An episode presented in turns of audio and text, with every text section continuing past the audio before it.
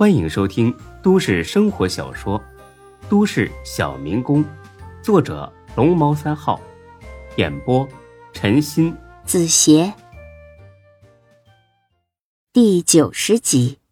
孙志新说：“低人一头真不是个好事明明是送给夏林钱，还要上赶着去求他。那行，我抽时间问问他。高哥，要是没别的事儿，我先走了啊。钱燕还等着我呢。”高勇一听，差点被刚抽进去的烟给呛死。好你个孙老弟呀，才不让我搞这些了，回头自己就去搞女人，这可真是让人琢磨不透。啊，哈哈好，老弟啊，你玩的尽兴啊！需要别的女人尽管说，我呀马上给你送过来。高哥，咱们刚才说了不搞这些了。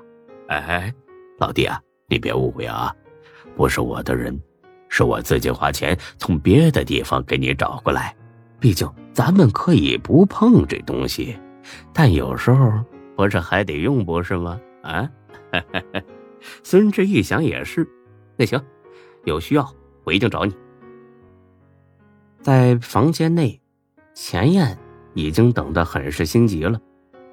前几天呢，他出去逛街，过天桥的时候啊，看见一算命的，便过去算了一卦。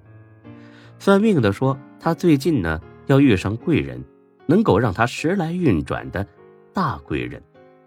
他虽然知道这话的可信度不高，但心里呢还是有了一丝期待。毕竟谁都想过好日子，谁都想更容易的成功。他在酒吧遇上孙志的时候，还没什么触动。听孙志说请自己去帝豪酒店吃饭的时候，有了点想法。等推开门看到高勇也在屋里坐着之后，他先是惊讶，而后是狂喜，抑制不住的狂喜。他终于相信算命先生说的话了，他觉得自己终于要傍上大款，咸鱼翻身了。所以呢，当他回到房间之后。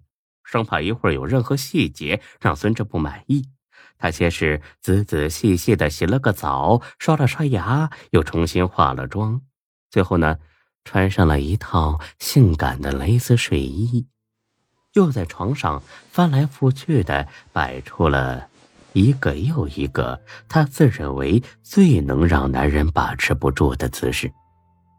一切准备就绪之后，他开始了焦急的等待。门是虚掩着的，只等孙志一推门，他就摆出那个妖娆的姿势，再冲孙志抛去一个“快点来干我”的眼神。不过，孙志没等来，倒是等来一个走错房间的，幸好是个女的。那女的推门进来的时候，钱燕差点没气死，大骂了她几句。那女人也不甘示弱。说骂他是大白天在酒店打扮成这样，肯定是个鸡。若是平时的时候，钱燕非把这个女人的嘴巴撕烂不可。但是今天她忍了，因为不知道什么时候孙志就会过来，她可不想让孙志看到自己这泼妇的一面。所以呢，她很神奇的和那女人说：“滚，老娘没时间和你吵。”瞧瞧你胸前那俩飞机场，你就是当鸡你也得饿死，快点滚，不然的话他要打电话就报案了。那女人却是很不屑的冷哼一声走了。钱燕刚平息了一下自己的情绪，门再次开了，这回没让他失望，是孙志。不过孙志进门之后，根本压根儿没往床上看。而是径直往沙发上一坐，抽出根烟来，而后他开始摸兜找打火机。这下子钱燕就有点纠结了，他是该继续保持这个姿势躺着呢，还是起身去拿桌子上的火柴给孙志点烟呢？犹豫片刻，他还是起来了，因为他觉得，要是连这么点眼力劲儿都没有的话。自己就算脱光了躺在床上，孙志也不会动自己一根指头的。见他划着了火柴递了过来，孙志说了声谢谢，点上烟，一抬头，孙志正好看到他两座呼之欲出的小山在黑色波斯后若隐若现。或许是喝多了，孙志竟然盯着看了足足有七八秒钟。钱燕以为孙志有感觉了，凑了过去，往他身边一坐。主动的蹭了过去。等一下，钱，你先坐那边去，咱们俩聊会儿天钱燕不敢不听啊，只好坐到了另一个沙发上。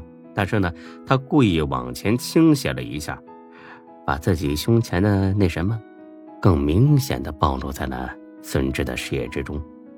孙志意味深长的笑了，呵呵呵，睡衣不错呀，让人看了。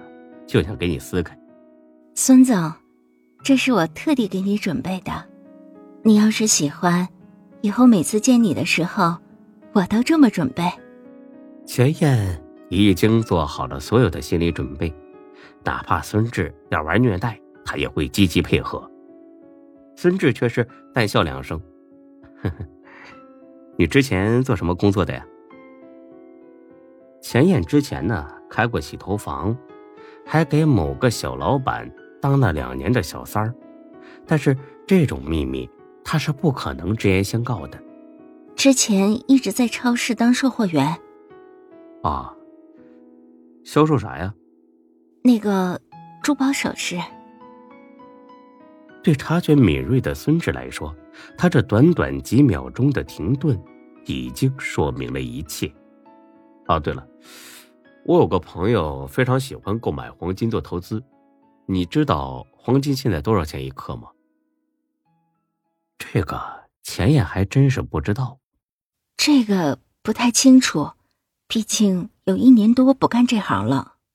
孙志弹了弹烟灰，你认识高勇一年多了？是。你觉得他这人怎么样啊？钱燕的心里越来越慌了。这个孙总怎么总问一些毫不相干的问题呢？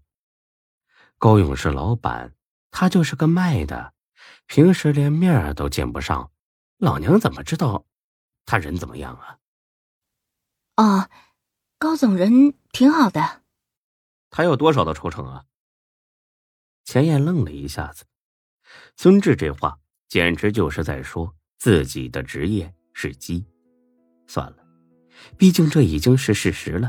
再说自己的老底都透给他了，现在也不用装什么清纯大处女了。啊，百分之四十。那你这接一单一般多少钱呢？孙总，这…… 好好好，我不问这个了。高勇这小子挺狠呐，抽这么多啊！钱燕还是第一次听说有人敢称呼高勇为小子，但是呢，他一点没觉得孙志是在装逼，因为刚才在包间的时候，高勇在孙志面前表现的就像是个小弟模样。孙总，我给您揉揉头吧，喝了酒揉一下会舒服点。这个提议正合孙志的心意，他早上的时候头就疼得要死，中午呢。又喝了这么多酒，这会儿脑袋都要裂开了。好啊，谢谢。得到允许的钱燕，立刻跑到孙志身后，卖力的给孙志揉了起来。啊，真舒服。哎，你不会是学过按摩吧？其实啊，钱燕真的学过。他给那个小老板当小三儿的时候啊，为了博取那个小老板的欢心，这才学的。没学过，那你可真够厉害的。孙总，你躺床上，我给你按吧，把后背也按一按，那样更舒服。孙志知道他是想拉自己上床办事儿，但是孙志觉得主动权在自己手中，因此还是起身躺床上去了。